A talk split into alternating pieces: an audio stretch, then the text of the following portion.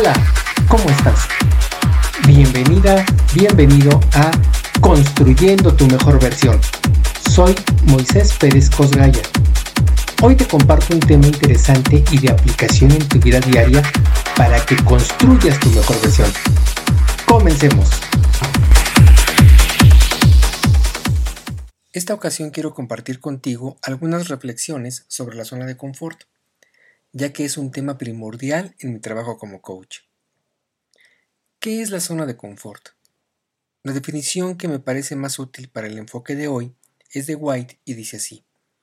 La zona de confort es un estado de comportamiento en el cual la persona opera en una condición de ansiedad neutral, utilizando una serie de comportamientos para conseguir un nivel constante de rendimiento sin sentido del riesgo. Por lo tanto, podemos decir que la zona de confort no es limitante por sí misma.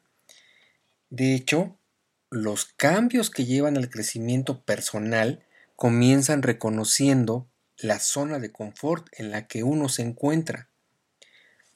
Cuando estás en tu zona de confort, no necesariamente te sientes feliz, pero si es un lugar y un momento en tu vida en el que sabes perfectamente cuáles son los riesgos, los comportamientos, las actitudes, aptitudes y hábitos que te dan certeza sobre los resultados y consecuencias de tu comportamiento y por lo tanto te permiten identificar también aquello sobre lo que no tienes certeza, es decir, reconoces los riesgos y los evitas. En la zona de confort sabemos qué decir y qué hacer para asegurarnos la aceptación de los que nos rodean. Sabemos cómo comportarnos para evitar conflictos y si esos conflictos ocurren, sabemos cómo resolverlos. Como puedes ver, la zona de confort es una zona que te da certeza. Mira, vamos a ver algunos ejemplos. Seguramente te acuerdas que cuando eras alumno allá en algunos años, cuando estabas en la primaria, en la secundaria, Sabías exactamente bajo qué condiciones tus padres consentirían bajas calificaciones, qué calificación consideraban baja y en base a eso hacías tu plan para exámenes, para trabajos, para tareas, participaciones en clase. Y con eso, con ese plan, obtenías la calificación mínima necesaria para evitar oír regaños o ver en la cara de tus padres su desaprobación y evitar también la culpa por hacerlos sentir mal, hacerlos pasar un mal rato. Mira, otro ejemplo. Tal vez, espero que no, pero tal vez hayas pasado por la situación en la que tuviste que dejar tu empleo, ya sea voluntariamente o a fuerza, porque la empresa te haya pedido que te fueras y te encontraste en la situación en la que no tenías un futuro seguro y entonces tuviste que pensar qué hacer para asegurarte tu estilo de vida, para por lo menos mantener el estilo de vida que hasta ese momento llevabas. Y entonces, ¿qué hiciste? Bueno, pues tuviste que enfrentar la incertidumbre, el ¿y ahora qué hago? ¿Y ahora qué voy a hacer? ¿Y ahora cómo voy a pagar? ¿Cómo voy a enfrentar estos y estos otros y aquellos compromisos contraídos con anterioridad, contraídos cuando estabas completamente seguro de que ibas a recibir un cheque cada mes o cada quincena o cada semana. Déjame tomar un ejemplo más. Un ejemplo un poco delicado porque tiene que ver con las adicciones. Vamos a dejar de lado por el momento el tema patológico de la adicción y vayámonos exclusivamente a lo que tiene que ver con la zona de confort. Bien, una persona que sufre alguna adicción sabe muy bien qué hacer, a dónde, cuándo y a quién acudir para conseguir aquello a lo que es adicto.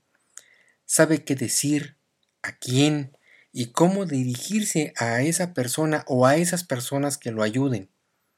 tiene bien identificados los lugares, las personas, los momentos que le representan algún peligro.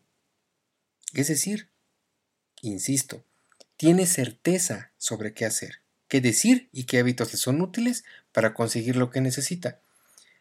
Está claro que no es una persona feliz, pero sí es una persona que vive en certidumbre. ¿Cuándo dejar la zona de confort? Bueno, la zona de confort deja de ser cómoda cuando ocurre un evento interno o externo, cuando se tiene un sueño o se presenta una situación que provoca incertidumbre sobre, las acciones a tomar, las consecuencias de esas acciones y o bien el resultado y consecuencias de nuestros actos.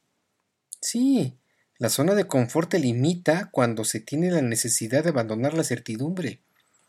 Y voy a enfatizar esta parte. La zona de confort te limita cuando tienes la necesidad de abandonar la certidumbre. Veamos algunos ejemplos también.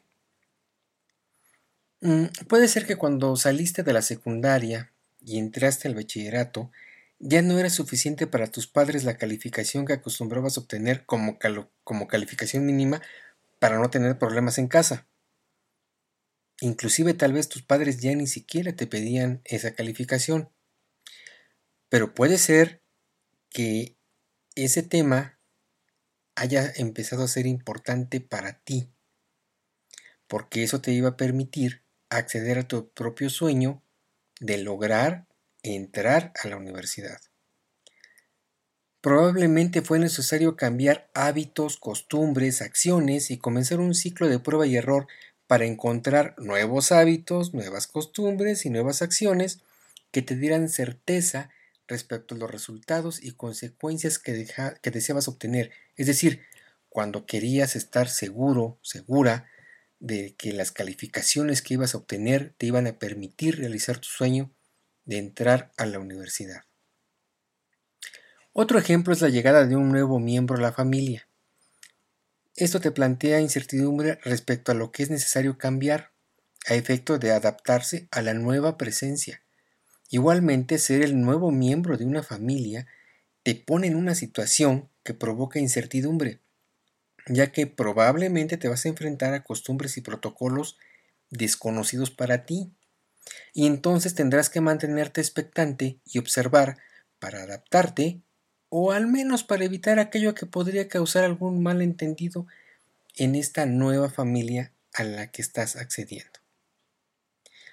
Salir de una zona de confort plantea siempre incertidumbre y para vencerla es necesario construir una nueva zona de confort que conozcas perfectamente, de la que tengas identificados sus límites y que te dé seguridad, comodidad y certidumbre.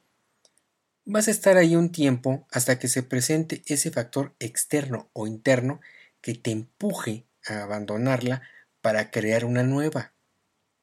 Esta nueva zona de confort no debe destruir emocionalmente, ni físicamente, ni espiritualmente a nadie. Y cuando digo a nadie, tú estás incluido. Y además debe darte felicidad. La zona de confort con todas sus características debe cumplir los siguientes objetivos. 1. Que crezcas. 2. Que seas feliz en ella. 3. Mostrarte sus límites para invitarte a inventar una nueva zona de confort. ¿La zona de confort en la que estás te da felicidad o solo te da certidumbre? Si te da felicidad y certidumbre, entonces disfrútala, conócela, recórrela. Si solamente te da certidumbre, entonces esa zona ya cumplió su cometido, por lo que te invito a que enfrentes la incertidumbre e inventes una nueva zona de confort. Como puedes ver, este es un ciclo de crecimiento, disfrute e inventiva. Y es parte de la vida. Vívela. Construye una nueva zona de confort cuando en la que estés ya no te sea suficiente. Esta es la reflexión que quise compartir contigo el día de hoy. Espero de verdad que te sea útil y haber aportado un poco con estos minutos que tuviste la amabilidad de cederme. Muchas gracias. Muchas gracias por tu atención.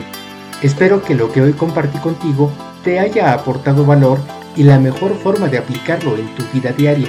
Puedo ayudarte a acelerar el camino a tu mejor versión. Contáctame sin compromiso alguno por mis redes sociales. Hasta la próxima.